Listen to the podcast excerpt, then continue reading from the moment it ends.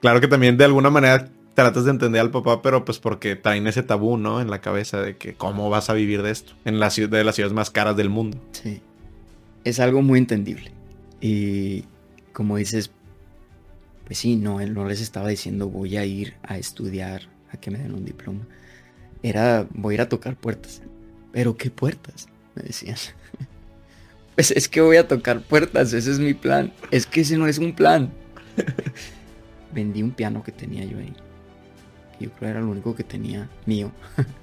lo llevé en el carro de mi papá donde lo iba a dejar a una escuela de, música. Y con ese dinero compré mi boleto de avión. Para mí hay dos tipos de miedos, el miedo malo y el miedo bueno. El miedo bueno para mí puede traducirse a respeto.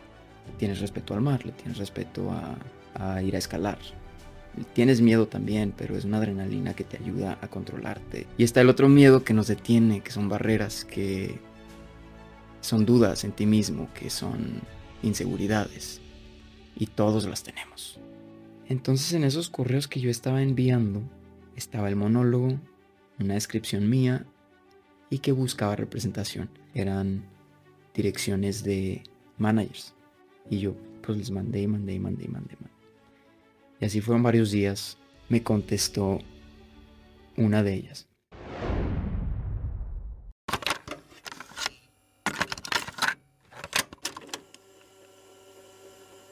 ¿Qué onda, racita? ¿Cómo están? ¿Cómo andamos? Bienvenidos a otro episodio. Yo estuve ahí. Estoy aquí con mi amigo Alex a cara. ¿Cómo estás, hermanito? Muy bien, feliz de estar aquí. Ya tenemos planeando esta, esta actividad que unos meses, ¿no? Pues bastante, güey. Pues más que nada desde que tú no vives aquí, ¿no? Entonces es el... Apenas vine. ¿Cuándo vienes? Y luego, cuando vienes, pues no mames, güey. Claro que tienes que ver a la familia, amigos, ¿no? No, es como la, la broma esa de que si te compras una troca y todos se la piden. Hace cuenta que así vengo y, o sea, si no vas con acá se sienten y es que si no vas allá también se sienten. No, y aparte, la, pues también la familia es, es, fácil que se sienta, ¿no? De no te vemos en un año y ya te andas saliendo con los amigos, sí, ¿no? Sí, sí, sí. Sí, necesitas balancear, pero mira, estamos aquí. Qué bueno que, que tuviste, bueno, más bien te agradezco, güey, que te hayas dado tu... No, gracias a ti por tenerme aquí. Güey. Qué bueno que tenemos un espacio para grabar un poquito, dando un poquito de contexto o, o, bueno, mejor tú, tú, güey. O sea, platica un poquito a la gente. Mejor tú habla. sí, sí, me, mejor tú échanos un poquito la sopa, ¿no, güey? De como que un poquito de quién eres. Pues, ¿qué les digo? Me llamo Alejandro Acara. Eh, tengo 24 años. Soy alcohólico. No, no, ah. no lo voy a decir. Este. Soy actor. No sé cómo pasó. No sé qué loco, güey. Qué loco suena eso, ¿no? La verdad, sí. Yo siempre quise ser cirujano. Y me gustó mucho la medicina toda mi vida. La decisión de perseguir la actuación la tomé en ese inter que todos tenemos, o la mayoría, quisiera decir. En preparatoria, cuando estás en el, en el limbo de incertidumbre, todos están diciendo, ya tienes que escoger qué vas a hacer por el resto de tu vida, ¿no? Y ahí fue donde como que me cayó. No sé por qué, la verdad no tengo la respuesta. Pero las señales siempre estuvieron ahí. Y sabes que anoche, muy curioso, estaba platicando con mi papá, nos estábamos echando unos whiskies. Y platicando me dice, te tengo que enseñar algo. Y se ven. Y yo, ¿qué? Él ya me había contado que cuando él era niño estuvo interesado en la actuación y llegó a actuar. No pudo seguir por cuestiones financieras. Eh, pero pues eso fue todo. Eso era, eso era todo lo que yo sabía. Yo no sabía que existía un clip de mi papá actuando de 1984. No seas mamón, güey. tiene el. ¿Cómo se llama? Videocassette. Sí, sí, el VHS. O sea, yo cuando lo estaba viendo, pues ya en digital, en una USB, claro. Eh, yo no sabía cómo sentirme, pero fue como una respuesta. Fue como. Ah, ya entendí como por qué me gusta, por qué amo esto. de dónde como que me nació todo. Desde chico yo tenía un canal de YouTube y después tuve otro y me encantaba grabar y, hacer pequeñas historias o... Inclusive pues yo creo que tú y yo somos muy similares, pero a la vez no puedo decir eso porque nunca tuvimos clases juntos. Pero yo siempre fui como el... el niño del salón que era muy alegre y muy bromista, pero al mismo tiempo si había una actividad que se tenía que hacer, una tarea que se tenía que entregar, se entregaba. Focus, ¿no? Sí. Cuando tocaba. Exacto. Pero, o cuando había ciertos maestros que tú sabes que con ellos no, pues con ellos no. Pero siempre me gustó como amenizar el ambiente. Y yo creo que ahí el mensaje detrás de eso puede, puede ser que a mí me gusta que que puedo transmitir a la gente sentimientos. Fíjate, güey, qué interesante porque, pues, como lo mencionas, tú, tú como actor, como tal, encontraste que ya te gustaba a ti, ¿no? Hacer a la gente feliz con esa, con esa actitud de, ¿cómo llamarlo? Optimismo todo el tiempo, ¿no? O alegría. Pero te das cuenta que hay otras diferentes maneras de cómo proyectarte con los demás. Y, eso es lo que llaman arte, ¿no? Exacto. Porque también hace poquito que, subió, subió un clip de, eh, de la adopción. Eh, tengo un, episodio de adopción. Y un amigo habla en, el episodio que a través de la película de Kung Fu Panda él entendió muchas cosas sobre su adopción, güey, ¿no? Y al final el día una película es arte. Entonces ah, una amiga comentó, por eso amo tanto el arte y me cayó el 20 de que, güey, pues sí, o sea, eso es arte y con el arte muchas cosas pues las puedes ir entendiendo, comprendiendo o digiriendo de mejor manera, ¿no? Oye, güey, y por ejemplo, y yéndonos como más al fondo, más atrás, ¿en qué momento Alexa Cara dice, yo creo que la actuación es lo mío o yo creo que quiero dedicarme a esto, yo creo que me gustaría empezar a buscar para irme a estudiar a Estados Unidos o también no sé cómo se ha dado todo ese proceso? Fíjate, mis amigos o familiares o con algunos conocidos saben que yo antes de decidir perseguir la actuación, como te había comentado, me gustaba mucho la medicina, yo quería ser cirujano. Cuando llega ese momento de, cabrón, tienes que decidir qué vas a hacer, pues yo estaba de que sí me gusta la medicina, pero lo que no quiero es estar pegado a un libro, a una laptop, en un cuarto o haciendo guardias todos los días. Será como querer algo sin quererlo. Y ahí fue donde tengo una prima que está en la Fuerza Aérea. No sé cómo llegué a esa conclusión, pero dije, me voy a enlistar en la Fuerza Aérea como médico de combate. A la madre, o sea, fuiste de 0 a 100. Dije, ahí está la idea, se la comenté a mi papá y a mi mamá por separado. Pues ya te imaginas. Mi mamá de que está loco. Pánico, güey. Sí. Pero, o sea, realmente era lo que se había decidido. Y yo me empecé a preparar físicamente para todas las pruebas aquí en Monterrey. Porque de aquí me iba a ir directo a Texas. Eh, en una carrera, se llaman PJ, Rescue Jumpers, son un grupo élite de, de rescatistas que pueden eh, hacer rescates en cielo, mar y tierra. O sea, tienes que, como dijiste tú, de élite, güey. Tienes que estar a tope, otro nivel. O sea, estaba, estaba la idea muy, muy cabrona. En ese inter, Digo mucho la palabra inter, ¿verdad? en, ese, momento. En ese momento.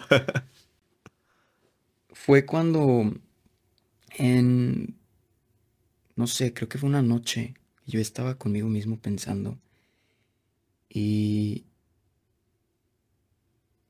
llegué a la conclusión de que lo que me gusta es, sí, ayudar gente, pero realmente hacer que la gente sienta algo. Y me di cuenta porque, como te comenté, desde chico, a los seis años, tuve mi primer canal de YouTube en el cual pues no tenía nada de producción, era una handycam que traía yo de, arriba para abajo. Pero me gustaba, no tienes idea, el me emocionaba el regreso a casa, que eso es raro, para editar. ¿A quién le gusta editar? Me explico. Pero ahí era como el la emoción. Y después aquí en Monterrey, en la VM, tuve ya más grande otro canal de YouTube. Eh, trabajé con influencers, con TV hosts. Aquí también tuve la oportunidad. Entonces yo una noche que ya se había tomado la decisión de lo de la Fuerza Aérea y todo eso, dije, ¿por qué no intentar esto? Y de ahí te lo juro que de 0 a 100 otra vez me voy a mudar a Los Ángeles.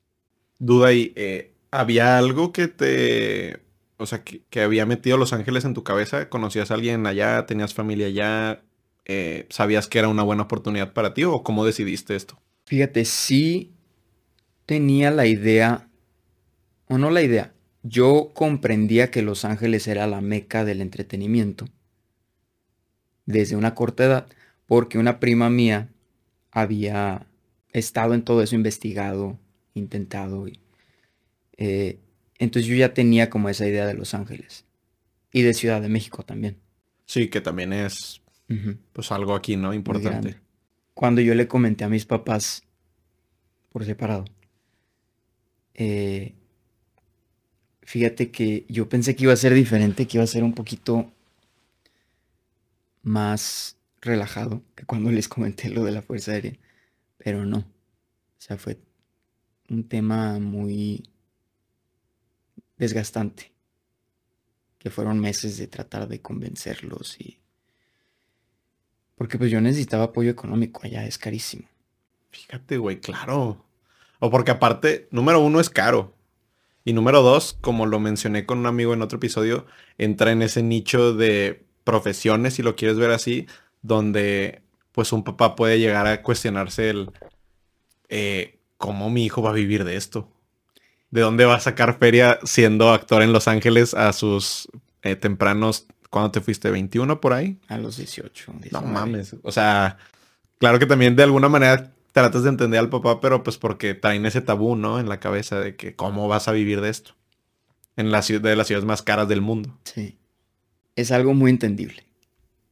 Y como dices, pues sí, no, él no les estaba diciendo voy a ir a estudiar, a que me den un diploma. Era voy a ir a tocar puertas. Pero ¿qué puertas? Me decían. pues es que voy a tocar puertas, ese es mi plan. Es que ese no es un plan. Y total, o sea, fueron muchas discusiones y muchos debates y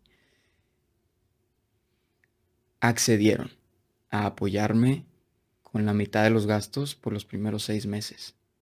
Y ellos me dijeron los dos por su, por su lado, los dos, no es que no queramos después de seis meses que no podemos. Eres muy caro. Y Obviamente yo no la pensé, sí, claro, así, así le hacemos.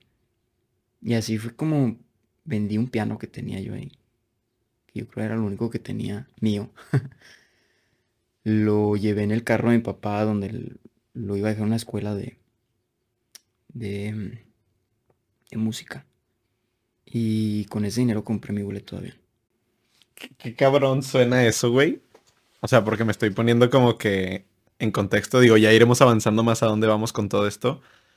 Pero estamos hablando de que tú ya estás construyendo una carrera de actuación allá.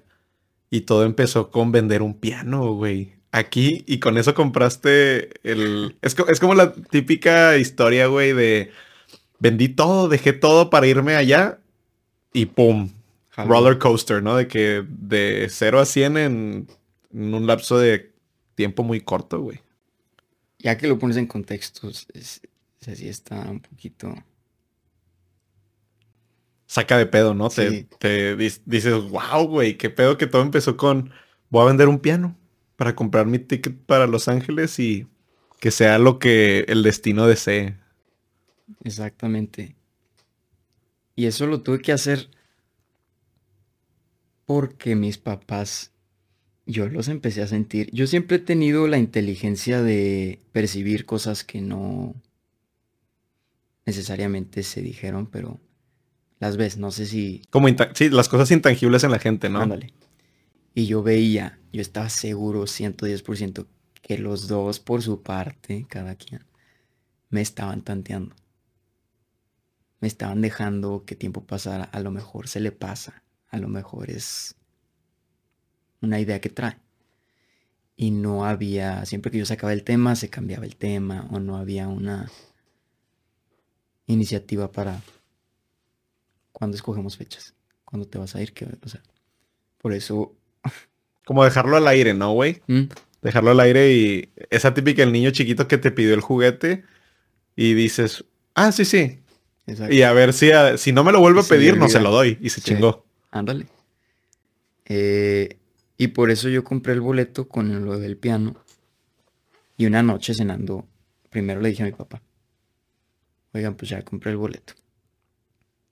A él y a Laura, su esposa, ya compré el boleto. ¿Cómo que ya compraste el boleto? Sí, me voy la siguiente semana. Güey, qué, qué chingón que tienes esa pinche determinación. O sea, te lo aplaudo un chingo. Simplemente llegaste y fue de que, papá, tengo el boleto y me voy la próxima semana. O sea, que creo que lo que más me está gustando hasta ahorita, lo que me estás platicando, es que las cosas las haces y las hacías sin miedo. Y es bien importante eso. Porque usualmente, pues, ¿cómo no te asustas? Tienes 18, 19 años, te quieres ir a Los Ángeles a tocar puertas, como lo mencionaste, y no tenías miedo. Tú agarraste, vendiste el piano y creo que eso es la vida, güey. De que go for it, agarra tus cosas y aviéntate y haz lo que tengas que hacer, pero hazlo. Da ese next step que es bien importante para va a sonar muy cliché, pero si quieres triunfar en la vida, tienes que dar ese next step, ¿no? Sí. Como el. Hay un video por ahí. No, pues es que actor, y voy a sonar súper inculto. Hay un clip de una película, no me acuerdo ni del actor, ni quién lo dijo. Pero dice: cuando, cuando tengas miedo de saltar, ahí es cuando saltas. Sí me suena, fíjate, güey. No sé, no estoy seguro de dónde, pero sí me suena un chingo. Tal vez en algún TikTok lo habré visto, no sé, güey. Pero, pues yo tampoco es como que pensar así, la verdad, te voy a ser honesto, no era como que, ah, sí, súper motivado, güey. Simplemente, yo creo que lo que me sirvió y me ha servido mucho es que para mí hay dos tipos de miedos, el miedo malo y el miedo bueno, que es como, el miedo bueno para mí puede traducirse a respeto le tienes respeto al mar, le tienes respeto a, a ir a escalar. Tienes miedo también, pero es una adrenalina que te ayuda a controlarte y... No poner tu vida en riesgo, ¿no? Exacto. Y está el otro miedo que nos detiene, que son barreras, que son dudas en ti mismo, que son inseguridades. Y todos las tenemos. O sea, qué bueno que no hay una persona que no las tenga porque... No, pues imagínate, haces un monstruo. Pero me, me gusta, me gusta esa manera de ver las cosas porque siempre todos tachan al miedo como, como malo, ¿no?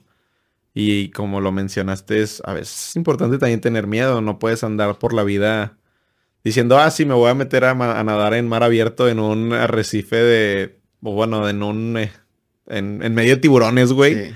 Y pues no pasa nada porque esto es la vida. No, no, no, a ver, cálmate. O sea, tienes que usar la cabeza, ser racional, ¿no? Entonces, le dices a tu papá, ya tengo el vuelo. Me imagino que en ese momento, pues, como lo dices tu papá, pánico, ¿no? Se va la próxima semana mi hijo ya a este sueño que estaba tratando de... de no, no, no de apagárselo, güey, pero como lo estábamos dejando a un lado y ahorita ya se vuelve y se torna una realidad.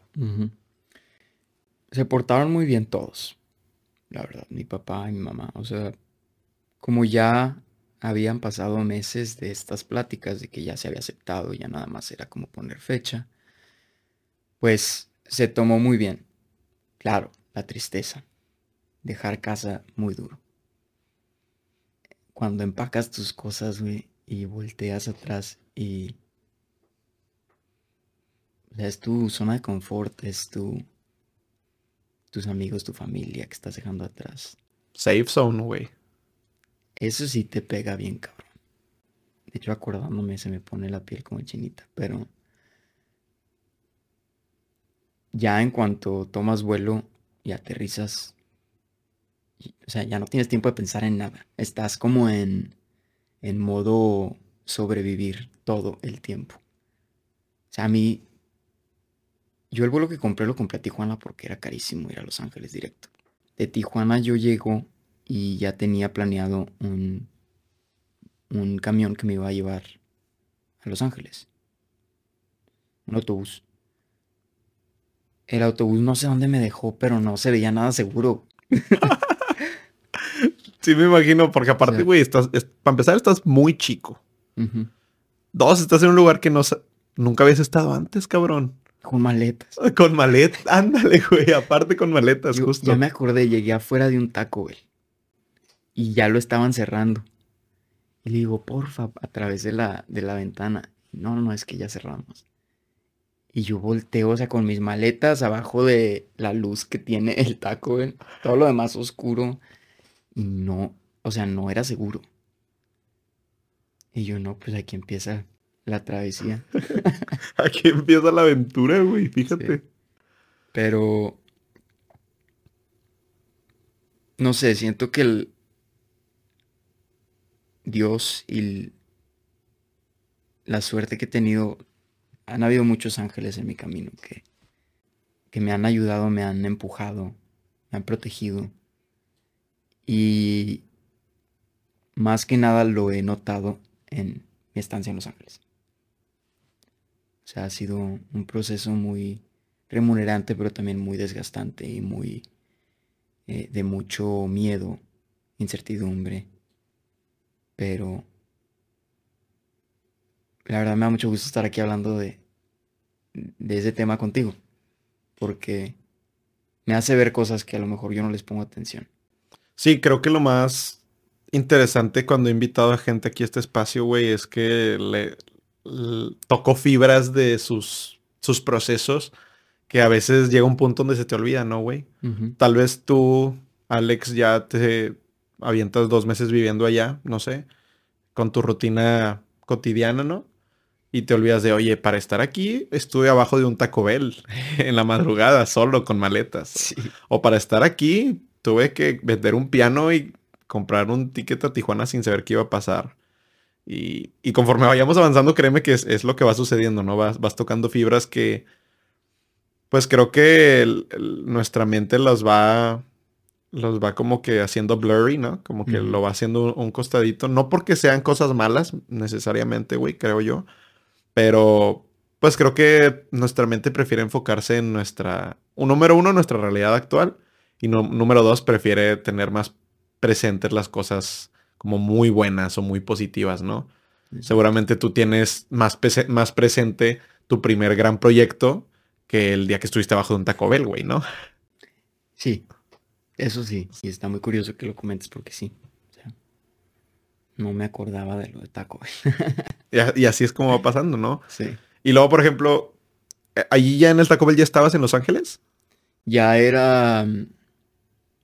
¿Qué vendría siendo? Anaheim. Pues es Los Ángeles, pero está lejos. Es por donde está Disney. Disneyland está... Disneyland queda como a una hora veinte de mi casa. Y está retirado. Yo vivo en, en Hollywood. Que también para romper ¿cómo se le llama? Esquemas o, este, creencias. Ah, ok, sí, sí, el, o tabú. Para el tabú, para los que no hayan ido, Hollywood no, o sea, está muy sucio y no es nada bonito. ¿eh? Nada más para, para el dato, ¿no? para que no crean. Oye, y luego, entonces, del Taco Bell que tú ya traías una estancia planeada, güey, o ibas a llegar a buscar hotel allá. Eh, yo tenía una estancia planeada en una ciudad también alejada de como la mera mata de todo porque era lo más barato. Más barato estar lejos que, que ahí. Y la verdad es que estando ahí lo que empecé a hacer fue compré una bicicleta, fui a recogerla en, entre agarrar camiones y agarrar metro y otro camión. Estaba un poquito retirado, pero compré una bicicleta muy buena que me sirvió porque me metí de Uber Eats en bicicleta. Y eso no sé por qué me dio mucho miedo hacer eso. O sea, tenía yo miedo como de, de no poder hacerlo o que la gente no respetara. Em, Pero miedo el, el, el trabajar de Uber Eats, dices tú, o... Sí, no, no, fue como un miedo de... de qué va a pensar la gente. Pero la verdad no me detuvo y no... tampoco lo hizo más lento. O sea, yo lo que iba a hacer lo iba a hacer. Y creo que era como también un tabú que yo traía y el primer día que lo hice fue de que se fue. Em, con eso yo estuve pagando la otra parte de los gastos. Eh, La otra mitad de los primeros seis meses. Sí.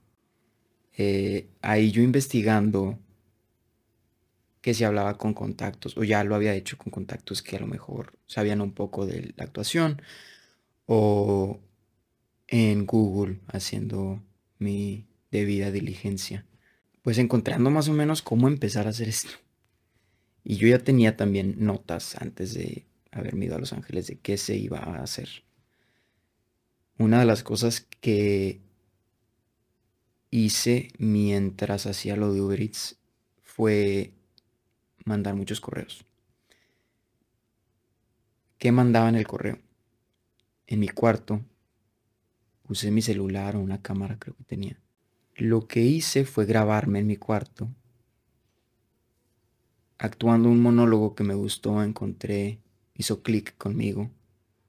Yo creo que ahí lo inteligente, sin saber yo, fue, sabes que voy a escoger un monólogo que al que yo me pueda relacionar.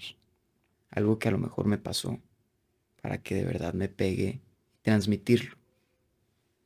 Eh, y también escogí algo que pues súper nada conocido, no me quería ir a escoger una película o algo porque pues se me hacía medio Basic, si lo quieres ver así, ¿no? Entonces en esos correos que yo estaba enviando estaba el monólogo, una descripción mía y que buscaba representación.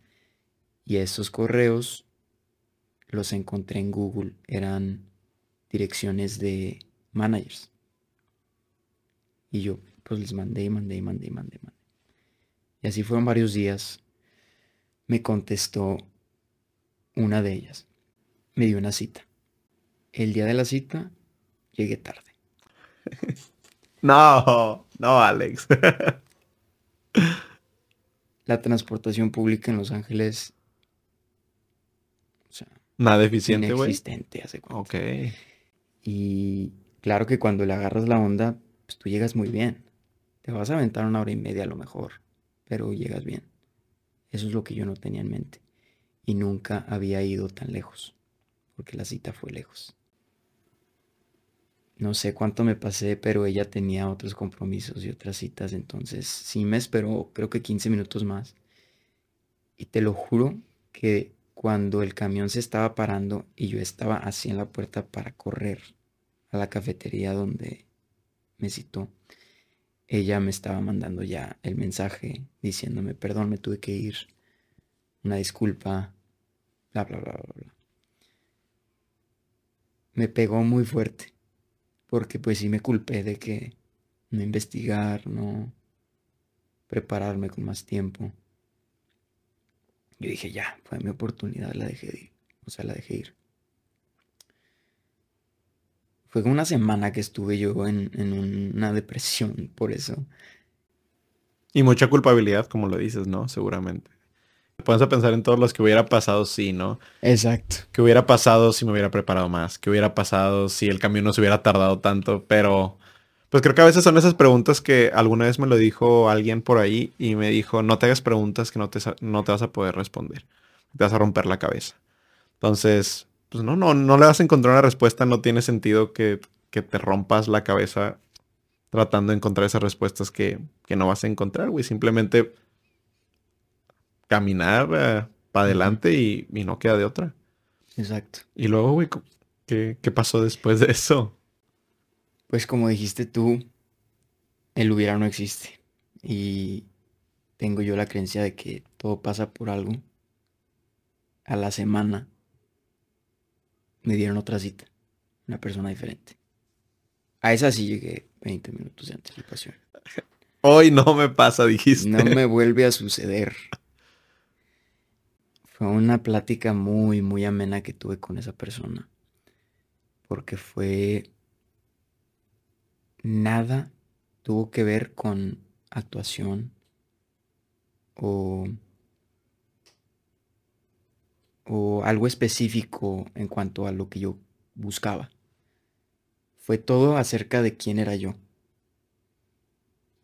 Al terminar la plática, ella me dice, te hice preguntas personales porque pues no tienes un currículo. Y lo que quiero comprobar es si realmente quieres esto. Me dijo, el hecho de que no tienes un, un resumen, se, se le llama un currículum, a mí me da mucha inseguridad. Ahí fue donde yo dije, pues ya no me, ya no me firmó ya no me... Escogió, vaya. Exacto. Hizo una pausa súper dramática. Y después me dice, pero veo algo en ti. Y quiero darte un contrato de prueba de seis meses. No mames, güey. Me estoy poniendo, güey, ni siquiera es algo que haya vivido y se me está poniendo la piel chinita así de que... bueno, a mí me gusta mucho la película de Gol, te interrumpo rápido, que es también de fútbol y así. Y peras y manzanas te lo explico rápido desde un güey que también se va con nada en la maleta a una prueba a, Inglaterra, a un equipo de fútbol. Ay, creo que sí lo he visto. Seguramente sí, porque el, actor es mexicano, es este Kuno Becker. Ok. Y pues sí, güey, se va con un sueño. Se va con un sueño y con la maleta vacía, ¿no? Y con la, en la cartera también prácticamente vacía. sí. Entonces, y fíjate qué curioso, güey, porque se parece un chingo a tu historia, porque también ese vato de que lo, o sea, terminan diciéndole, ¿sabes qué? De que siempre no. Más o menos como la parte donde perdiste tu primer eh, entrevista. Sí. Y después el vato, no me acuerdo cómo pues, sucede, la verdad, tiene rato que no la veo, pero le, le dan una second chance, pero donde le dicen de que, justamente así, güey, le dicen algo así como, te vamos a dar seis meses. Tienes seis meses para demostrarnos qué pedo. Y el vato de que, para arriba, ¿no? Y sobres, este es mi momento. Entonces, como que me proyecté un poquito ahí, ¿no? De que wow, tengo seis meses para darlo todo, ahora sí, ¿no? Y luego, güey, ¿cuáles fueron las sensaciones ahí, güey? Era, pues, la emoción, como cuando te compras algo nuevo, como cuando consigues algo que habías estado buscando, pues esa emoción en ese, en ese instante, en ese momento. Eh, y justo ahí mismo fue donde, bueno, ya decidimos, ahora vamos a platicar todos los pasos que vamos a hacer, cómo le vamos a... ¿Cómo vamos a planear esto que, que va a estar complicado conseguir oportunidades debido a que no tienes eh, pues que enseñar, que mostrar? A la gente le gusta en, esta industria investigarte. Otra vez, hacen su debida diligencia, se meten a, a tus páginas, a tu currículum, te piden si no tienes páginas o currículum que mandes algún contenido que hayas hecho. Y esto ya es después de si tu audición fue demasiado buena. Después de eso es cuando te piden todo eso. Entonces, o sea, eran muchas cosas que yo no tenía o yo no sabía cómo hacer. Una condición que me puso la manager. Se llama Cheryl. Le agradezco todo. Fue, necesito que empieces a ir a clases de actuación con esa condición, si la haces, o sea, te doy el contrato. Empecé a hacer eso. Eh, aprendí muchísimo en esas clases. Al mismo tiempo ella me estaba mandando audiciones. Y la verdad es que fueron dos o tres audiciones que me mandó primero, que yo a todas les eché el 110% de los kilos. Pero fueron dos o tres antes de que me empezara a mandar audiciones para papeles principales en series de Netflix. Cosas que yo decía, pues jamás me van a dar esa oportunidad ahorita, pero... Pero era una emoción increíble que ya estaba yo audicionando para cosas grandes. Sí, claro, te das cuenta dónde estás parado, ¿no? Como que creo que es ese momento en que te cae el 20. Una cosa es que sí, ya te están dando una oportunidad importante, pero otra es el entrar en ese contexto de decir, a la madre, estoy empezando a entrar a moverme entre, quieras que no, big fishes, ¿no? Entre personas importantes o papeles o roles importantes. Oye, me da curiosidad, por ejemplo, antes de que continúes, esta, entonces la persona que te da la prueba de seis meses, ¿cómo dijiste que se llamaba, perdón? Cheryl. Cheryl, ok. Ella es entonces como un tipo de, o sea, manager, o sea, que te mueve así con, ah, mira, acá hay oportunidad, acá hay oportunidad. Es como un tipo de agencia o algo así. En la industria de la actuación o de cine o yo creo que en muchas cosas otras que no, pues, no te sabría decir, pero en lo que yo conozco de mi industria y de mi carrera existen dos personalidades de tu equipo que son muy importantes, es la manager o el manager y el agente. Em, el agente es básicamente todo negocios. El agente es un tiburón para negociar tus contratos, para conseguirte lo mejor, para conseguir oportunidades grandes. Tu manager es como tu guía. Mi agente no me iba a decir, tienes que ir a tomarte fotos y mañana te recomiendo que te pongas a estudiar esto. Mi manager sí. ¿Me explico?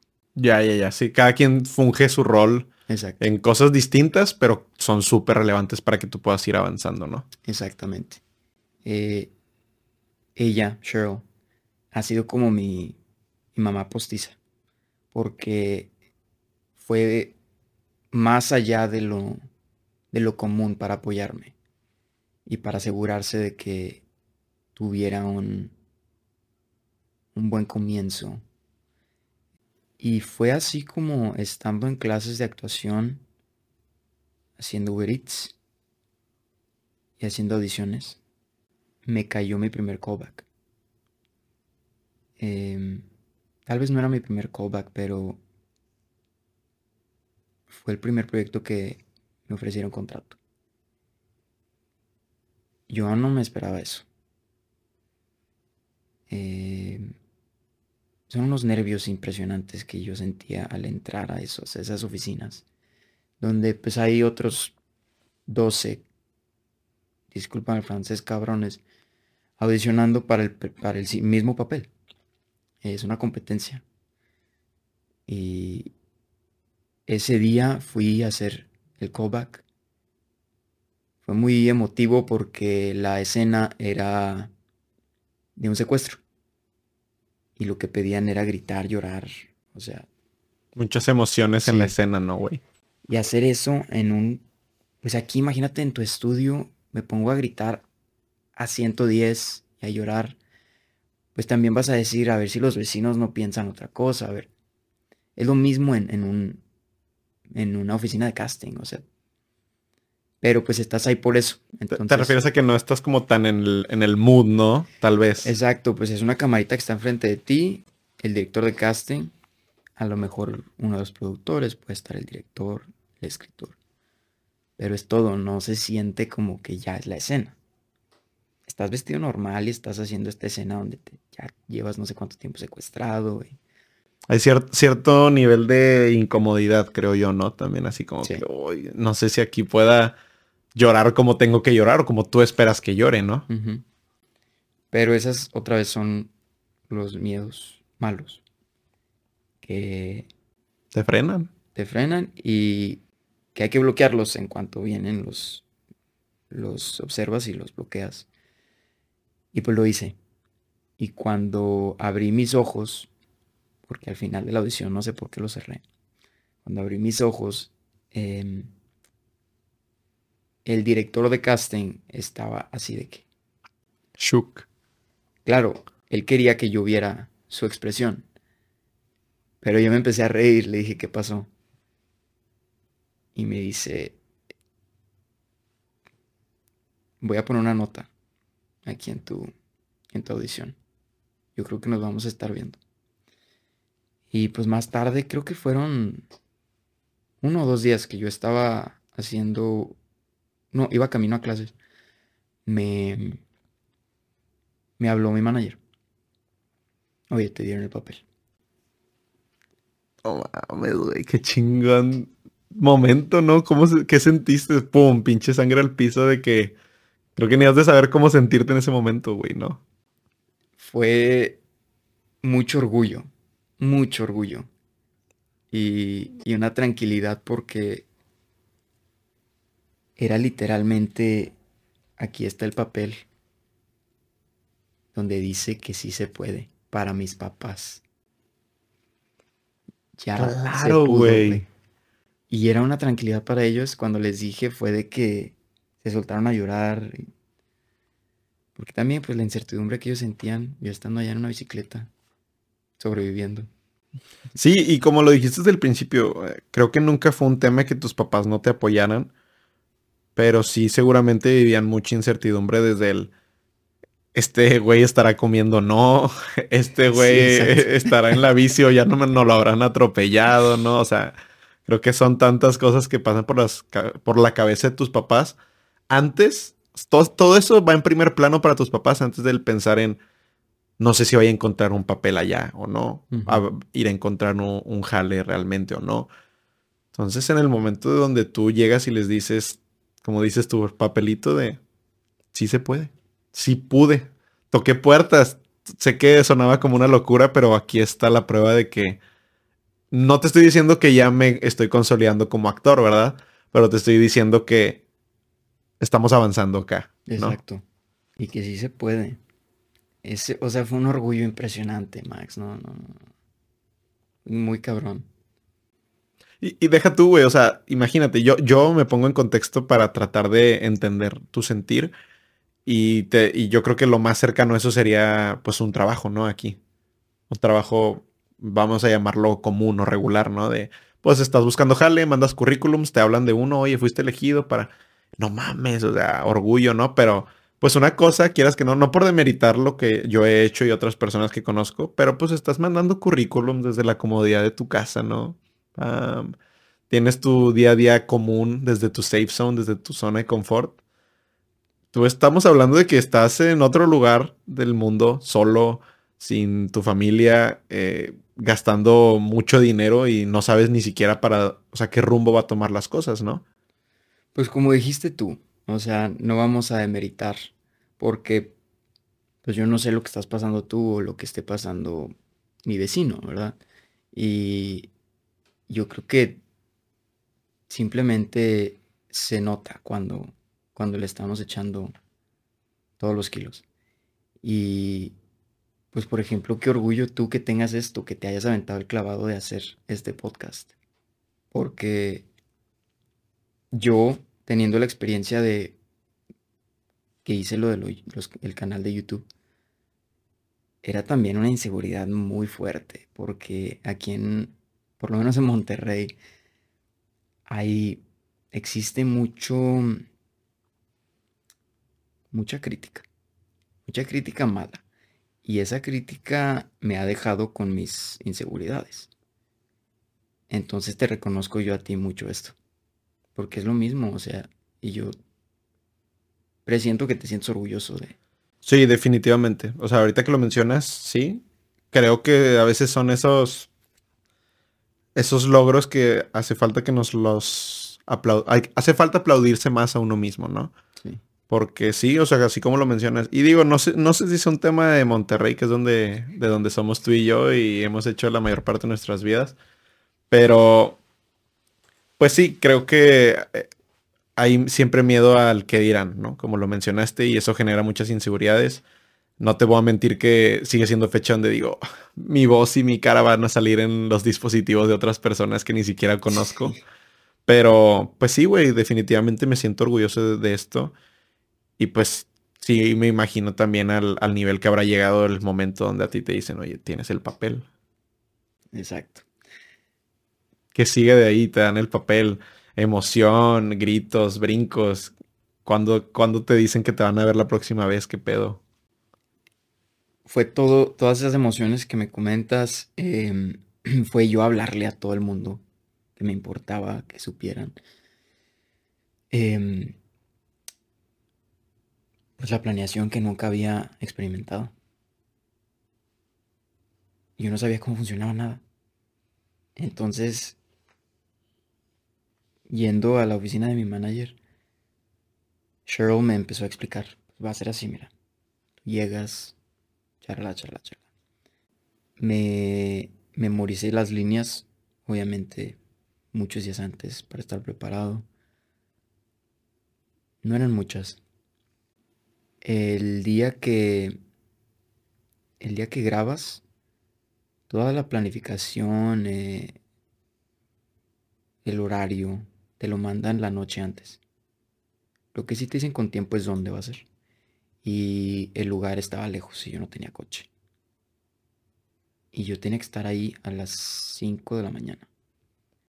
No mames, o sea, súper temprano, güey. No había transporte público. Porque yo me hubiera tenido que ir a las 3.30, 3.50 de la mañana en transporte público para llegar, pero no hay a esa hora. Y yo. No, pues, papá, mamá, me pueden prestar un poquito más para, para el Uber. Sí, está bien. Llegué en Uber esa mañana. Fue una experiencia impresionante llegar a los lotes, al set de Fox, de FX. No mames, güey. me lo estás diciendo y suena súper surreal, ¿no, güey? o sea, no sabía dónde ir, no sabía con quién hablar. Gente pasaba con cosas y se sentía la...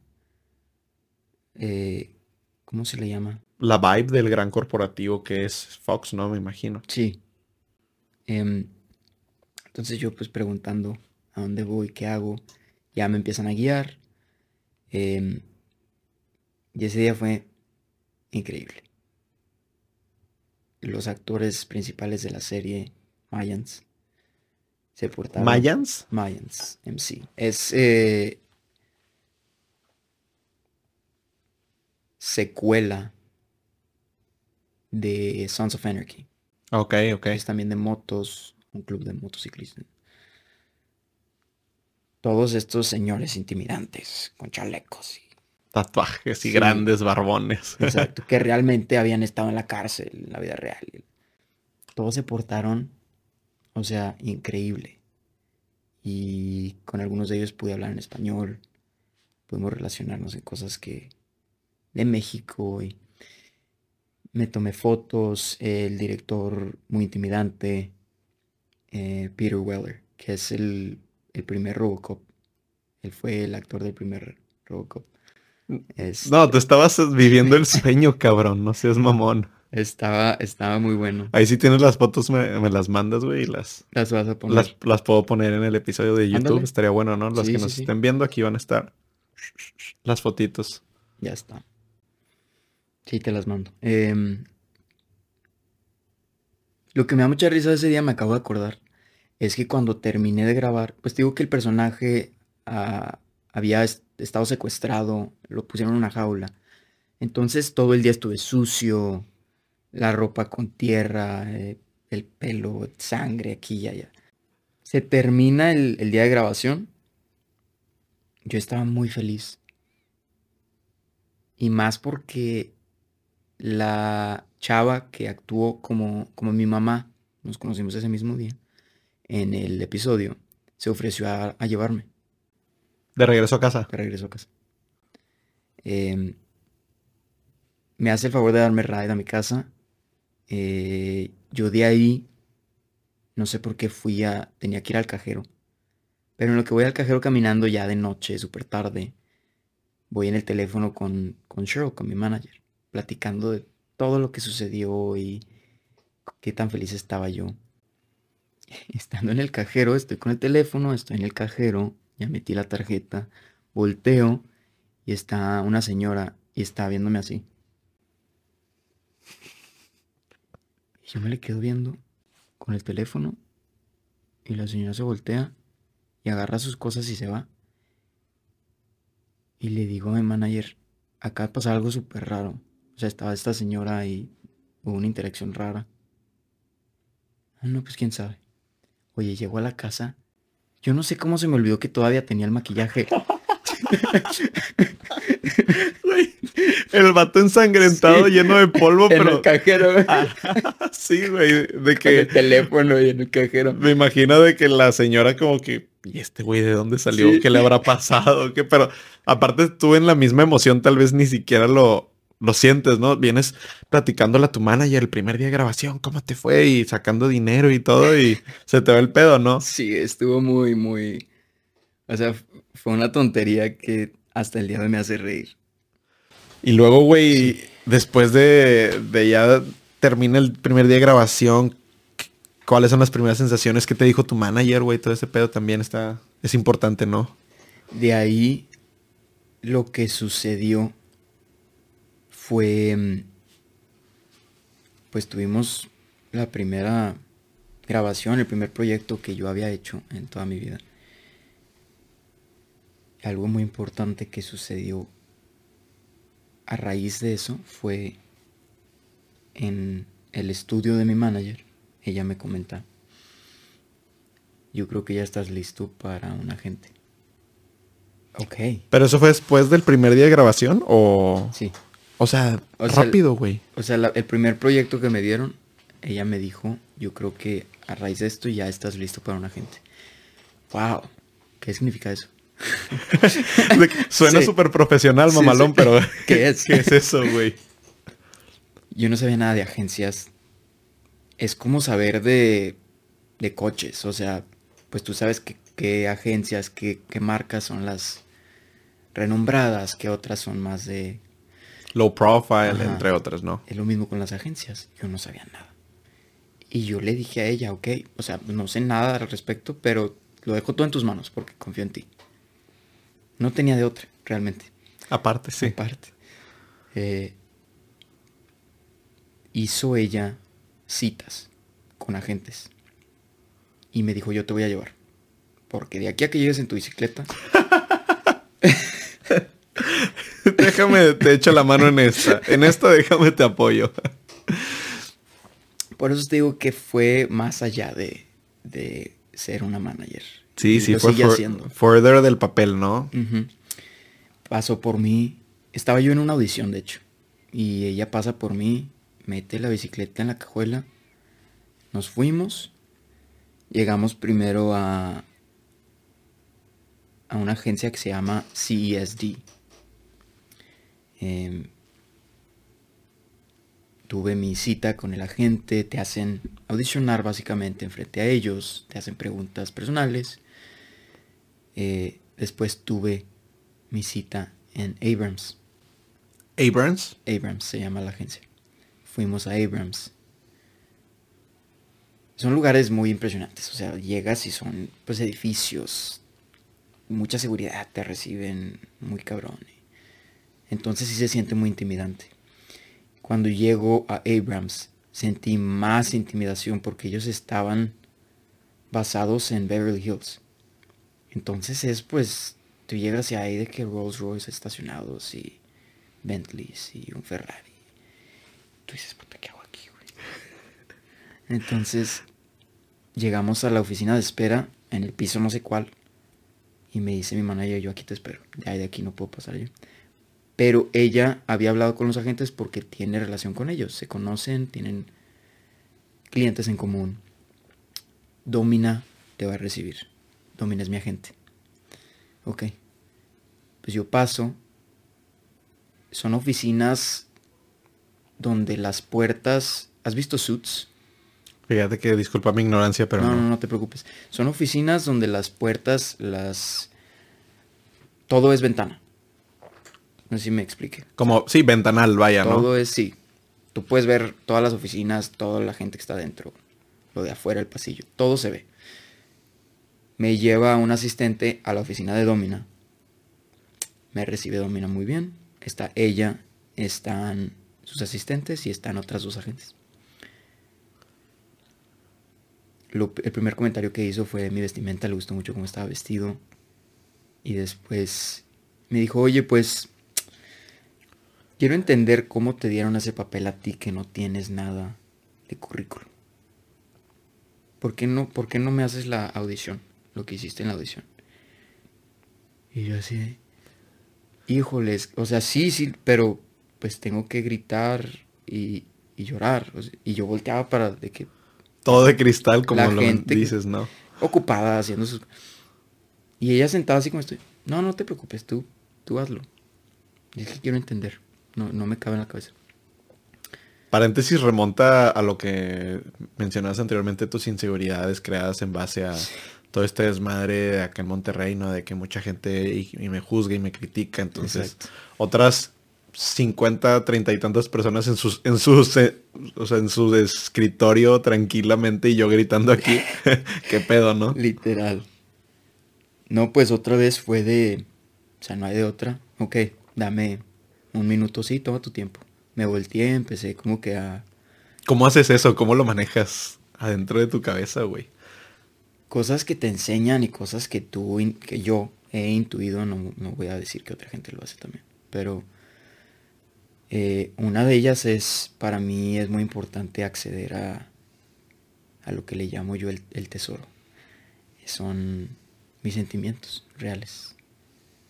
Si me puedo relacionar con algo de una manera real, lo hago. A pesar de que a lo mejor es un trauma que estoy reviviendo, pues eso brinda una... Que puedas transmitirlo, ¿no? Sí, siento que es más... A veces es a lo que, a lo que aspiro a llegar, a que no sea una actuación, pero se sienta real. Entonces, eso es lo que estaba tratando de hacer cuando me volteé y cerré mis ojos. Y lo hice, sin pensar, sin avisar, ya puedo, nada. Lo empecé a hacer. Cuando termino,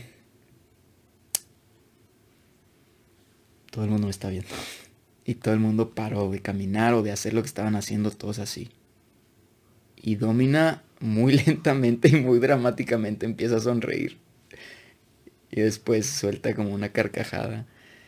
Y yo creo que se divirtió haciendo eso, pero me dijo, ok, eh, pues nosotros no damos contratos. O sea, si tú te quieres quedar, te quedas. Si te quieres ir, te puedes ir. Pero va, o sea, trabajamos juntos. Y ya de ahí fue irme con Cheryl, mi manager, y decidir, nos vamos así, así, nos vamos acá. O sea, es como un... Estás dentro, pero es tu decisión. No, no tienes que firmar nada, no tienes que hacer nada. Ajá. Y me quedé ahí sin saber que era uno de los top 5 agencias del mundo. No seas mamón, güey. ¿Cómo te enteraste de esto? Buscando a- a- a- al respecto, investigando porque, pues sí, cuando recibes algo nuevo del, del cual no sabes nada, empiezas a, a googlear, ¿no? ¿Qué, qué es esto y cómo funciona? Entonces yo con la agencia, ¿quiénes son Abrams? ¿Y cuáles son sus clientes? Y, y yo, top 5, Estoy parado adentro de ese top 5. sí. Ojo. ya no era Alejandro Acara en el papelito donde te escribes cuando llegas a la audición. Era Alejandro Acara de Abrams. Fíjate, güey. Y todos los demás que llegaban, se veía como tus contendientes, mis contendientes, veían el papel y veían Abrams y era como, ¿quién es Abrams aquí? O sea, ¿qué hace aquí? Porque eran Ya. papeles chicos. Claro, claro, no. Y aparte, como lo mencionas, ¿no? De no, te, no tenías nada de currículum. ¿Cómo entraste aquí? Exacto. También, ¿no? Y luego, ¿qué, qué pasa ahí, güey? Te, te felicita, me imagino, esta Cheryl, ¿no? De, oye, pues lo lograste. Estás adentro ya con ellos y son importantes. Sí. ¿Ellos te empiezan a conseguir papeles también? En conjunto con... Ellos son los que me empiezan a mandar audiciones de magnitud estratosférica. Y en, ¿cómo se le dice? De una constancia, o sea, eran seis, ocho audiciones a la semana. A la Era un buen problema, Era un buen problema, fíjate. pero, pero, ¿sabes? Y a veces mis amigos con los que yo grababa, la manager me ayudó mucho a grabar muchas, pero a veces no se podía. Y a veces se estresaban ellos. Y otra vez. Sí, perdón. Em, claro, teniendo más audiciones hay más oportunidad. Existe un, una estadística, no sé cuánto crea en ella, pero la verdad dice los cálculos y sí, más o menos. Por ahí va. De 100 audiciones te cae una. no seas mamón, güey. Entonces, o sea, sí, el porcentaje de éxito, si lo quieres llamar así, es no es muy alto. Entonces, pues a ese, a ese punto de la, de la película, pues mientras más audiciones, por más trabajo que sea, pues mejor para ti como, como actor, ¿no? Sí, y por eso a veces me estresaba. Y la manager me comentó eso. O sea, es que entre más audiciones tengas, más oportunidad de que te caiga una existe. Em, dicho y hecho, así fue. Me cayó mi primer película. Eh, el proceso va normalmente así. Audicionas antes de la pandemia, pues era en persona. Ahora todo se maneja más que nada en self-tape. Lo grabas tú. Ya después, tal vez, te traen en persona. Pero el proceso es básicamente audición, si les interesó, vas a escuchar de ellos, si no, jamás escuchas de ellos. Entonces después de eso es un callback. Después del callback, muchas veces es por Zoom, con el director, el productor, director de casting, director de casting. A veces después del callback hay una prueba de cámara, que te llevan a los estudios o te llevan a, a cualquier lugar donde tengan las cámaras y hacen una prueba con ya los últimos contendientes, o sea, son dos o tres.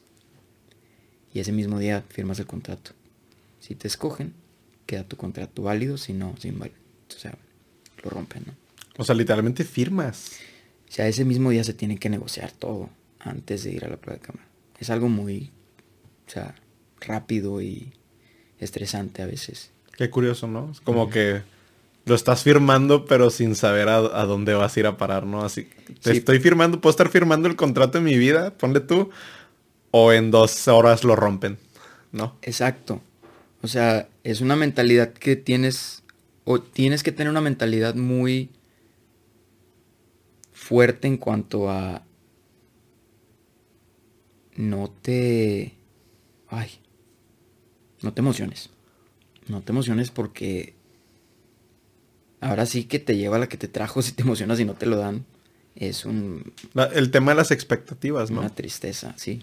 Mientras más, es, mientras más expectativas, más decepciones. es que tú tienes todas las frases, compadre. no es broma que esta la tengo tatuada, ¿eh? ¿Es en serio? O sea, esto está en griego y es eh, without expectations, porque mi abuelo siempre me ha dicho, mi abuelo siempre me ha dicho, no, no tengas expectativas de nada ni de nadie, porque te vas a decepcionar. Entonces, esa es muy buena. Es muy buena, güey, la verdad.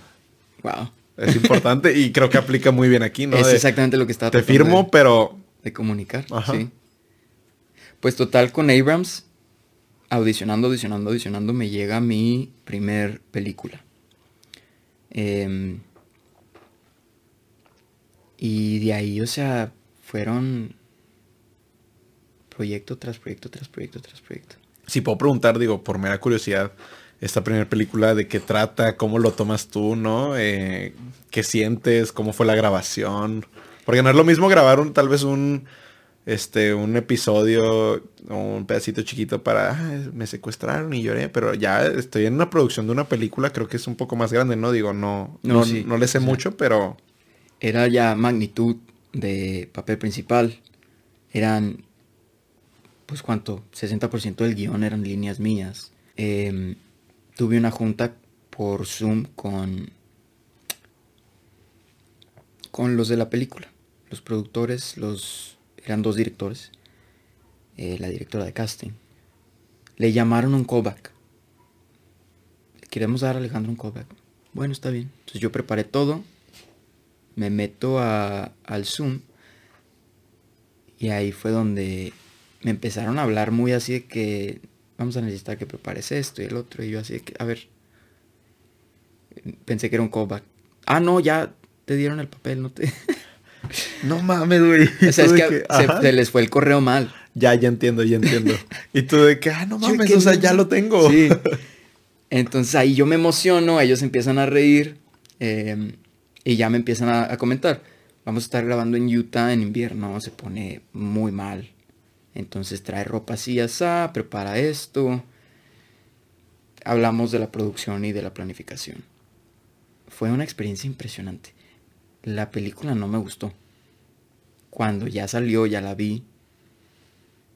La verdad no, no me agrada. Pero esa es opinión mía.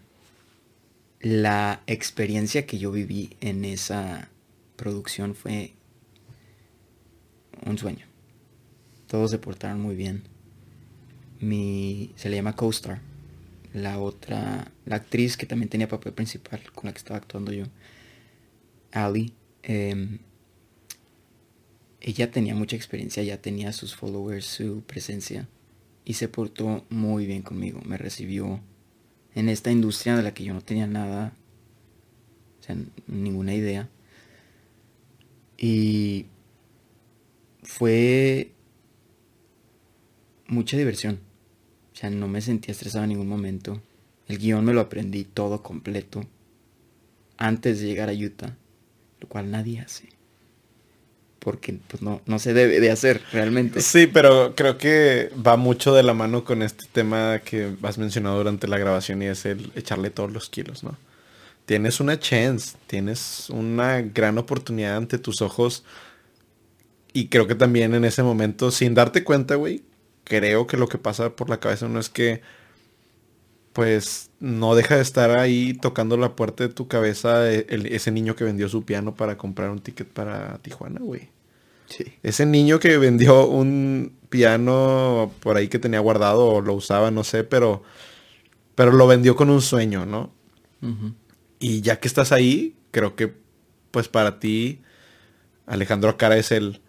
No sé, no sé, y no voy a preguntar si me lo tengo que memorizar antes de llegar a Utah o no, pero yo lo voy a hacer porque quiero llegar preparado, ¿no?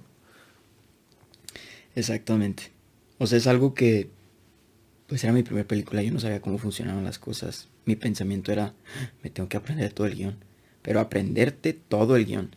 No, te aprendes tus líneas, lees el guion. Pero esa fue la broma de, de los dos meses de grabación que, pues si el director, estábamos en set en medio de la noche. ¿Cuál era la escena 22? Era la de... Y yo era el que respondía. Y era la broma del, de set porque, porque este chavo se sabe todo el guion, o sea, nada que ver, ni el escritor. Entonces. Te imaginé como que el típico becario envergado, ¿no? de que ah, yo me lo sé todo. yo, sé todo, ah, sobre literal, Literal. Y, y, luego empezaron a bromear, los escritores venían y decían, oye, ¿tú crees? O sea, ¿qué nos, qué nos, qué nos recomiendas aquí? Pero el sarcasmo. Ajá, sí, sí. Eh, Sí, fue, fue mucha diversión. Y de ahí fue donde aprendí realmente cómo comportarme, cómo qué hacer, cómo prepararme.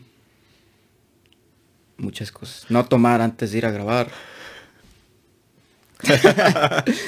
Echando el vinito a media grabación, ¿no? Fíjate que otra cosa que se me hace interesante, seguramente sus excepciones debe haber, güey sin duda alguna, pero que a, tu paso que me has contado hasta ahorita en, en este ámbito, que todos se portan muy bien contigo, ¿no? Creo que hay, hay un, un sentido de pertenencia entre todos, de, güey, todos nos encanta actuar, todos venimos aquí a pasarla chido, ¿no? En el set. Te digo, sus, excepciones debe haber, seguramente, pero que, que bonito o, qué fregón pensar que hay alguien que no importa si tú tienes 3 millones de seguidores y él 50 mil y ese 100 y ese 50, pero todos aquí somos parte de una misma producción y vamos a echarle todos los kilos juntos y no importa, o sea, no, no vamos a estarnos eh, segmentando, ¿no? Exacto. Tienes toda la razón. Tuve mucha suerte, como dices, hay eh, excepciones. Tuve mucha, muchísima suerte de que mi bienvenida a esta industria fue algo totalmente contrario a las, a las decepciones que a lo mejor he tenido. Em, me recibieron muy bien y yo en lo personal también a donde iba me trataban muy bien. no me voy a aventar flores. A lo mejor es porque somos un espejo y yo así trataba a la gente. Yo lo que te quería preguntar, eh, o, una de las cosas que me da curiosidad es, digo, seguramente como tú ibas iniciando en toda la... Todo este mundo de la actuación, pues cualquier papel que, que te daban seguramente era como que, no mames, otro papel, ¿no? Pero algo que me da curiosidad es, ¿cuál es el primer papel o rol o, producción que a ti genuinamente dices, no seas mamón que voy a salir aquí, o no seas mamón que voy a aparecer aquí, aunque sea diciendo unas cuantas palabras, pero aquí voy a estar.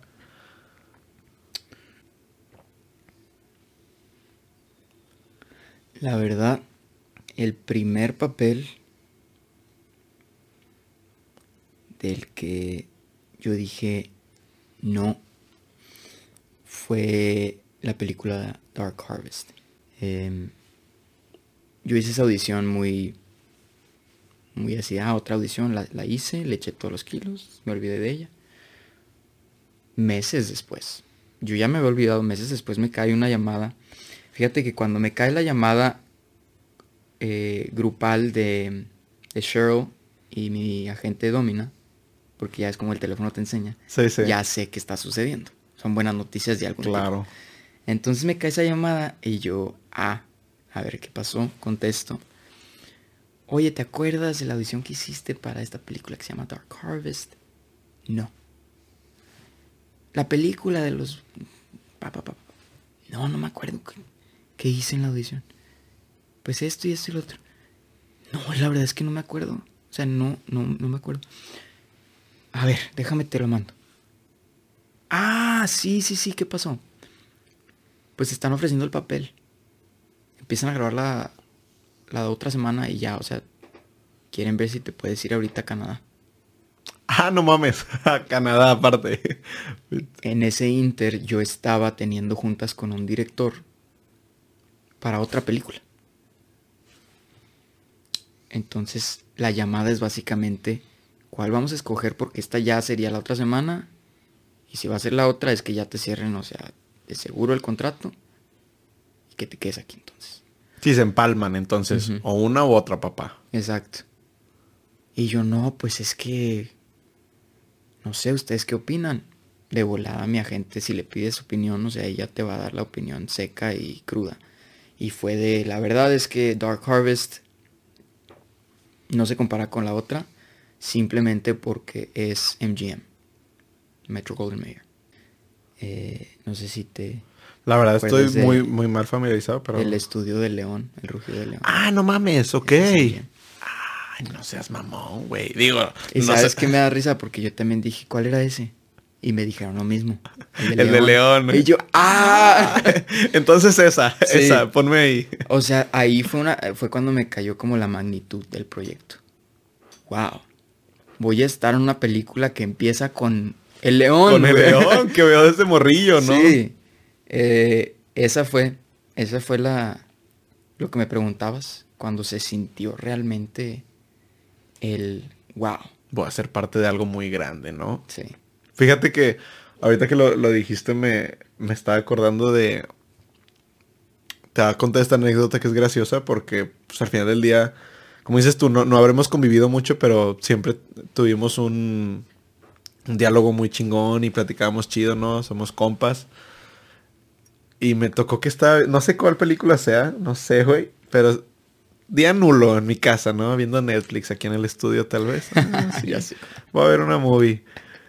Y de repente, güey, de la, nada apareces tú, mamón. no mames. Era como de terror, güey. No me acuerdo cómo se llamaba, güey. No one gets out alive. Nadie sale con vida. Creo que sí. Creo que sí, güey. Netflix. Güey, ya está de que, a ver, a ver. Ah, chinga, de que es el Alex. ¿Qué hace Alex aquí, güey, no? Que sales como el hijo de alguien y sales poquito, ¿no? Un fragmento. Un pedacito. Ajá, y dices algunas, algunas líneas y yo fue que.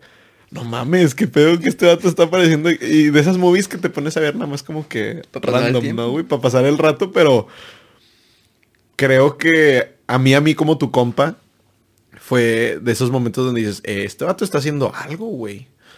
O sea, porque quieras que no, independientemente de que salgas ahí o salgas en Harry Potter o lo que sea, güey.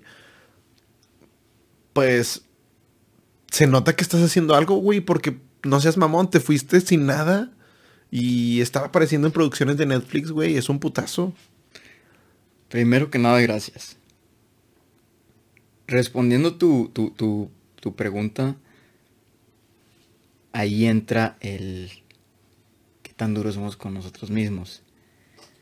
Lo cual pues es algo a lo mejor un poquito triste que yo nunca voy a, ser capaz de ver algo que hice, creé, tuve parte en, igual que alguien más, porque soy yo y somos, somos muy duros con nosotros mismos los artistas. Entonces, sea, cuando yo veo esa película no me gusta verla, porque realmente yo tenía más líneas, había más, o sea, a mí, a mí me tuvieron dos semanas y media, un, casi un mes, en Rumania, en Bucarest, para ese pedacito que dejaron, porque había más, si me explico? Pero cortaron eso demás. Fíjate. Y eso no te lo avisan porque tú ya cumpliste tu, tu debido trabajo y ya no necesitan avisarte nada. Pero esas son cosas que yo veo detrás de cortinas. Que ahora que me dices, o sea, que lo estabas viendo, eso sí me da gusto. O sea, me hace como olvidarme de... De la parte mala. Bueno, pues es que Max no va a saber que había, o sea, más parte que cortaron, me explico. Claro, claro. No, para mí es un impacto increíble, ¿no? Ah, su puta madre. Da este gusto, sí, o sea, como que me alegras un poquito el día con eso, porque... Pues fíjate, un mes y medio en, en Rumanía, güey. No, no, un, un, mes, un poquito menos. ah, bueno, un, no sé, vaya, unas, unas cuantas semanas, ¿no, güey? Sí. Y Una experiencia muy padre. No, de, definitivamente, ¿no? Tal vez, como lo mencionas, somos muy duros con nosotros mismos, pero creo que a veces minimizamos lo que estamos logrando en la vida, dado el contexto en el que vivimos hoy por hoy. Porque a qué voy con todo esto, si a Alex de 18 años de edad, con un sueño de ser actor, le dices que se vaya un mes, 25 días a Rumania a grabar algo para una película y que a la mera hora va a salir realmente nada más 5 minutos o dos, no sé. No mames, ponme ahí. ponme ahí, firmo con sangre si quieres, güey, ¿no? Entonces, eh, es, es interesante que entendamos que no, no porque tal vez hoy, hoy seas un actor ya un poquito más establecido en Los Ángeles o en ciertas producciones, tengas que demeritar tu trabajo, güey, ¿no? Lo que tú estás haciendo, porque siempre va a estar ese Alex de 18 años que, no mames, güey, sigue, güey, sigue echando ganas. No importa si te mandan tres meses a Rumania para que salgas cinco minutos. Es. El, podcast pasado que saqué le decía a un amigo, es importante que te sientes a platicar contigo mismo. Y creo que eso aplica en general para todo. Es importante que hagas introspección, es de las mejores cosas que puedes hacer porque mientras más te conozcas a ti mismo, creo que te vas a, a respetar más y te vas a aplaudir más tus logros.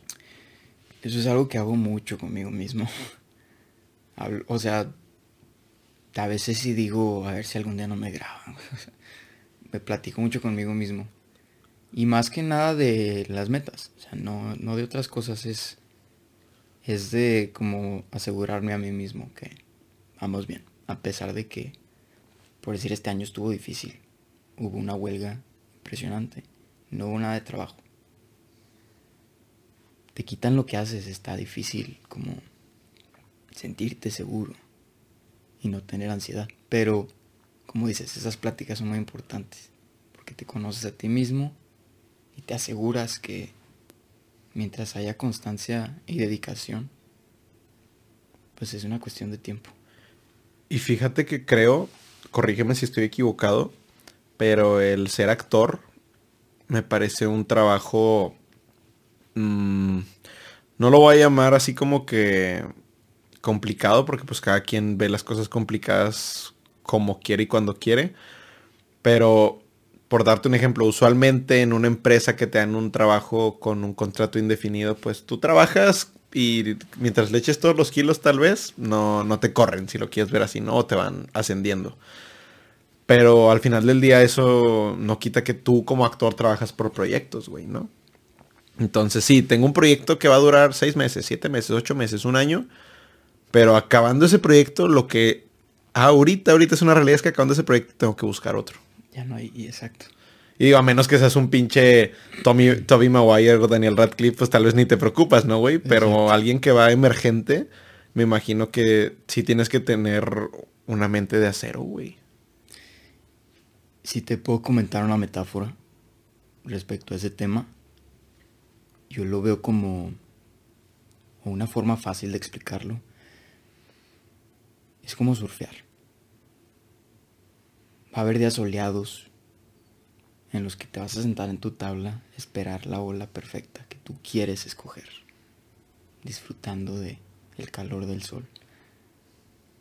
Y también va a haber días de tormenta donde te tienes que agarrar de esa tabla para no ahogarte. Pero tienes que pasar por esas tormentas para llegar a los soles otra vez. Y así es, por temporadas. Y me gusta tu, me gusta mucho tu metáfora porque creo que el surfear, así como muchas otras cosas o actividades, dependes mucho del ambiente, de lo que está pasando a tu alrededor. Y ese que es, eso que está pasando a tu alrededor no está en tus manos, precisamente. Creo que por eso lo escoges esa analogía, ¿no? De si está soleado, si está lloviendo, no está en mis manos. Exacto. Si viene la ola perfecta o no viene la ola perfecta, no está en mis manos. Simplemente es esperar, constancia, eh, nervios de acero, un poco de todo, güey, ¿no? Sí. Sí, y como dije, es cuestión de tiempo mientras tú hagas lo que amas, todo lo demás que a lo mejor aspiras o quieres o anhelas tener va a ser una consecuencia. Y ahorita, por ejemplo, para ti, Alexa Cara, eh, por lo que veo ahí vas, estás echando todos los kilos como siempre, felicidades por eso.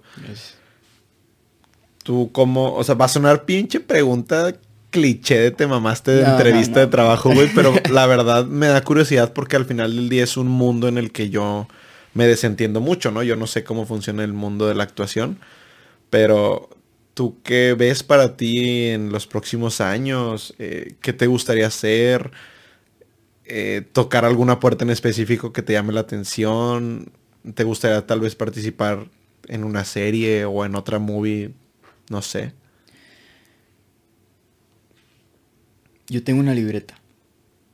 Cuando yo llegué a Los Ángeles, recién llegado, esa libreta me la compré en una farmacia, un CVS. Y en la primer hoja de esa libreta escribí mi bucket list. Todo lo que quiero hacer. Indefinido, pero lo que quiero cumplir. Y lo he ido tachando poco a poco. Este año fue de huelga y de cero trabajo y de mucha incertidumbre y mucha ansiedad. Se termina la huelga hace un mes. ¿Puedo preguntar de qué fue la huelga? ¿Qué pedo con eso, güey? Cada cierta cantidad de años, el sindicato de actores de los Estados Unidos vuelve a firmar el contrato que tiene con la agencia que pasa el dinero, que pasa esto, que pasa el otro, ¿no? ese contrato ya necesitaba cambios desde hace mucho tiempo, porque los actores no estábamos recibiendo regalías de streaming, nada más de cable. Pero pues ya realmente nadie hace nada de cable, es puro streaming, entonces ya no ganamos dinero. Vamos a llamar que fue una huelga buena. Entonces. Una huelga de muchos meses, también debido a la inteligencia artificial, en la cual los estudios querían que firmaras por tu cara. Y tu voz, ¿no? Y tu voz y tu apariencia que se puede usar indefinidamente. Ahorita, ahí te hago un paréntesis, digo, tengo un amigo que es como tipo de... Eh, hace... Estudió algo como de creador, creador de videojuegos, pero él hace como intros de animes y no sé qué, algo así me explico. No estoy muy entendido de ello, pero me, me dio un dato que se me hizo bien interesante ahorita que mencionas la IA. Y era que antes la IA, o sea, la inteligencia artificial, necesitaba de, de tu voz, más o menos a él me explicó, de cincuenta y tantos a setenta y tantos segundos de tu voz para poder como que generar algo. Algo sobre tu voz, ¿no? O sea, que ellos puedan de que ah, puedo hacer que parezca que Alex Acara está leyendo este texto. Y que hoy por hoy la IA ha avanzado tanto que ya solo se necesitan como de 5, 8 segundos, güey, de tu voz para poder hacer. Entonces. Es un peligro. Es un peligro latente bien cabrón. Que, gracias a, lo que quieras llamar, Dios, lo que sea, he visto que han ido metiendo como que varias políticas, ¿no? Restricciones contra la IA de por ejemplo, yo vi que los Grammys ya prohibieron la IA, ¿no? Entonces se dices, pues bueno, güey, al menos en la industria musical, para triunfar como músico, en, ante la, el mayor mm, organismo musical, si lo quieres ver así, pues ya está, vamos a llamarlo limitado. Bueno, pues ya, ¿no? Entonces, pues me parece una huelga interesante, ¿no? Sí, exacto. Era muy importante tocar esos temas. Y era más importante porque por el simple hecho de que los estudios estaban seguros de que eso estaba bien. Por eso tomó tanto tiempo, porque fue de que, oigan, es que no estamos a gusto con esto. Ah, no, pues así se va a quedar. Meses y meses y meses. Ahora lo que íbamos es, traigo toda el hambre. La he traído. Pero ahorita que he estado un año sin hacer lo que amo, termina la huelga, gracias a Dios, hace un mes. Y desde entonces he tenido audiciones impresionantes, por las cuales estoy muy emocionado. Porque son cosas que he estado esperando toda mi carrera. Son papeles que te pueden cambiar la vida. Entonces, eso es lo que, lo que me preguntabas, por lo que estoy emocionado ahorita. Yo siento que en enero eh, vamos a tener alguna llamada. Y qué padre, güey. Se me hace muy, muy padre para empezar que tengas esa. esa mm, mentalidad de. Mira, yo no sé qué va a pasar, pero sé que se vienen cosas buenas, ¿no? Que. Pues quieras que no, también me imagino que estás hambriento, ¿no? Ah, dado este año que fue de muchos altibajos, como lo mencionas. Pero me alegra mucho que, vayas avanzando, que tengas cosas que te emocionan, porque creo que es lo que nos mueve como humanos. Nos, a nosotros como humanos nos mueve tener pasiones, tener gustos, tener cosas que, que te hagan feliz. Entonces, si a ti, a ti, Alex Acara, ahorita te está haciendo feliz los proyectos en los que estás trabajando o las audiciones que estás haciendo, solo te puedo decir que estás en el camino correcto, güey. Estás en el camino correcto, estás haciendo lo que te gusta. Sigue así, güey. Sigue así porque tenía mucho que no veía, no veía la película de Soul. No sé si la hayas visto. Sí. Peliculón. Me parece de las películas en cuanto al mensaje que transmite más icónicas de Disney. Y, güey, si te pones a pensar lo que te llevas de aquí vivencias, felicidad, eh, emociones. No importa si tuviste un Bugatti o tuviste un bocho toda la vida, güey. No importa si tuviste una casa con 15 habitaciones o con una habitación. Entonces, pues te puedo asegurar que vas por un camino increíble, güey. Estoy feliz por ti como tu amigo, ¿no? De que estás haciendo... Estás haciendo algo que, que muchas veces difícil es difícil de encontrar. Justamente lo hablaba en el episodio pasado con mi amigo, que precisamente el episodio se llama eh, Encontrando el trabajo en mis sueños. Y no es común que alguien se exprese así de la vida que lleva. Tristemente, si lo quieres ver así, creo que también es por un tema de eh, la sociedad en la que vivimos, tabús, entre muchas otras cosas. No me quiero meter tanto ahí, pero pero qué chingón, güey, que, que, vienen cosas que te emocionan mucho y, a mí, a mí como tu compa, pues me hace feliz, güey, ¿no? Gracias, Max. Tú que, tal vez ya para ir cerrando un poquito el episodio, que, híjoles, güey, digo, está, está como difícil tal vez concretarlo en una misma idea. Si quieres aventar dos, tres, cuatro, cinco ideas, no importa. Pero no sé si tengas algún mensaje para la comunidad de Yo estuve ahí, que te recuerdo que es Yo estuve ahí.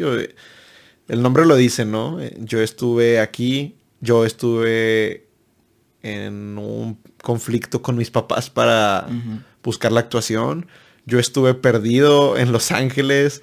Yo estuve deprimido porque no conseguí el papel que pensaba que era inicial y mira cómo se dan las cosas que terminaste encontrando a, tu manager correcta. Han sido muchas cosas y hemos tocado muchos temas a, lo largo de la grabación. Pero, pues sí, me, me interesaría mucho escuchar como tu, tu conclusión de lo que ha sido tu vivencia para llegar al punto donde estás hoy por hoy. Está bien difícil como que concluir, como dijiste, el tema o simplemente una plática de este tipo, no porque sea este, este tema en específico. Pero yo viví y estoy viviendo un momento muy difícil en mi vida. Y no tiene nada que ver con la actuación pero pues un mensaje que puedo transmitir que muchos de nosotros sabemos, muchos de nosotros también lo sabemos, pero lo olvidamos. Es que no sabes por lo que esté pasando el otro. Intentar ponernos en, en los zapatos del que está frente a nosotros y a lo mejor entender o tratar de procesar cosas de esa manera. Y eso me ha llevado a muchos lugares muy buenos. Y me imagino que también, digo, yo por lo que he percibido a, a la plática que hemos tenido hasta ahorita tú y yo, es el aferrarte a un sueño. Y aferrarte de una manera, como tú lo mencionaste, hay maneras positivas y negativas de ver las cosas. Te puedes aferrar de manera positiva o negativa. Tú, yo creo que lo hiciste de una manera positiva en el sentido de, tampoco voy a hacer que mis papás vendan su casa para cumplir un sueño, ¿no? Pero si hay una brecha chiquita, chiquita, chiquita para alcanzar un sueño, ve por ella. Si tus papás te están diciendo que te van a poner la mitad y tú la otra mitad la puedes poner con vender un piano y ponerte a jalar de Uber Eats, lo hagas, ¿no? Me imagino que es algo que también para ti ha de ser importante que hoy por hoy digas, güey, ¿y si no hubiera tenido los huevos de ser Uber Eats en Los Ángeles durante varios meses? Sí. Es, es algo que yo no me lo voy a adjudicar a mí mismo. Una enseñanza que tuve de, de mis padres. Mi papá siempre me dijo, específicamente él me, me decía, tú puedes hacer lo que tú quieras. Y de una u otra manera me transmitió que no vale la pena arrepentirte. Porque esa sí está bien cabrona, güey. Y te va a llegar la factura esa. Entonces inténtalo, como dices, si hay una brecha pequeña, chiquita, pero existe la posibilidad, pues inténtalo. Lo que ya tienes ganado es el no. Y en un futuro, 5, 10, 15, 20, a lo mejor nunca, pero puede ser, te puede caer ese pensamiento de, pude haber intentado. Definitivamente, güey. Y creo que tal vez, no sé, no sé si ya le haya tocado varias veces en el podcast este tema. Pero así como te lo estaba diciendo hace unos minutos, güey, haz las cosas, haz las cosas. La vida se va en, en un abrir y cerrar de ojos. Vea por ello si quieres iniciar un podcast, como me lo dijiste hace ratito, inícialo. Si te quieres ir a Los Ángeles, inícialo y ve y paga tu vuelo vendiendo tu piano, tu sillón, lo que sea. Bien. Hay una cosa que le dije alguna vez a, algunas veces a varios amigos. No sé si sea ya una. Eh, si sea una teoría planteada o no, pero para mí una de las teorías de la vida que tengo es, si no te vas a llevar a nadie entre las patas, haz lo que te haga feliz, güey. Y te digo lo de llevarte a nadie entre las patas porque pues es importante, ¿no? Tampoco vas a andar haciendo lo que se te dé la gana eh, vendiendo la troca de tu mamá. y con la troca de mi mamá me voy a, vivir a Europa. Pues no, no mames, güey, ¿no? Pero creo que mientras no te lleves a nadie entre las patas, Alex, güey, ve a hacer lo que quieras por la vida. Si tienes 50 mil pesos y quieres empezar un podcast, empieza tu podcast. Si tienes 50 mil pesos y te quieres ir a Europa a probar la vida allá y a ver si te quedas a vivir allá de mesero, vete a Europa. Si quieres irte a Los Ángeles a estudiar actuación, güey. O sea, o sea, y el mensaje es, háganlo, güey. háganlo. Hazlo. Hazlo, hazlo y, y no, no dejes que nada te detenga porque cuando menos te lo esperes se te acaba la vida, güey. Se te acaba en un pedo y qué hueva tener 50 años y decir, uy, las ganas que me hubiera tenido yo de haberme ido a estudiar a. Los Ángeles. Y ya no puedes regresar. Y el tiempo no se regresa, ¿no? Entonces, mu- muchas felicidades. Gracias. Muchas felicidades. Me, creo que las cosas que más me, me llena a mí en la vida es ver a, a mis amigos y a mi gente triunfar.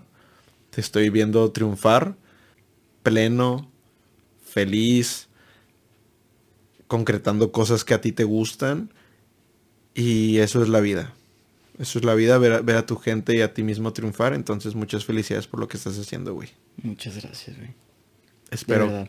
No, no, no, no hay nada que agradecer, créeme. Y espero tenerte nuevamente en este, en este gran e- espacio Uy, no, que Espero regresar mañana. te- mañana aquí te espero con otra botella de vino, güey. mañana hablamos de, no sé, de la madre naturaleza. De la madre naturaleza.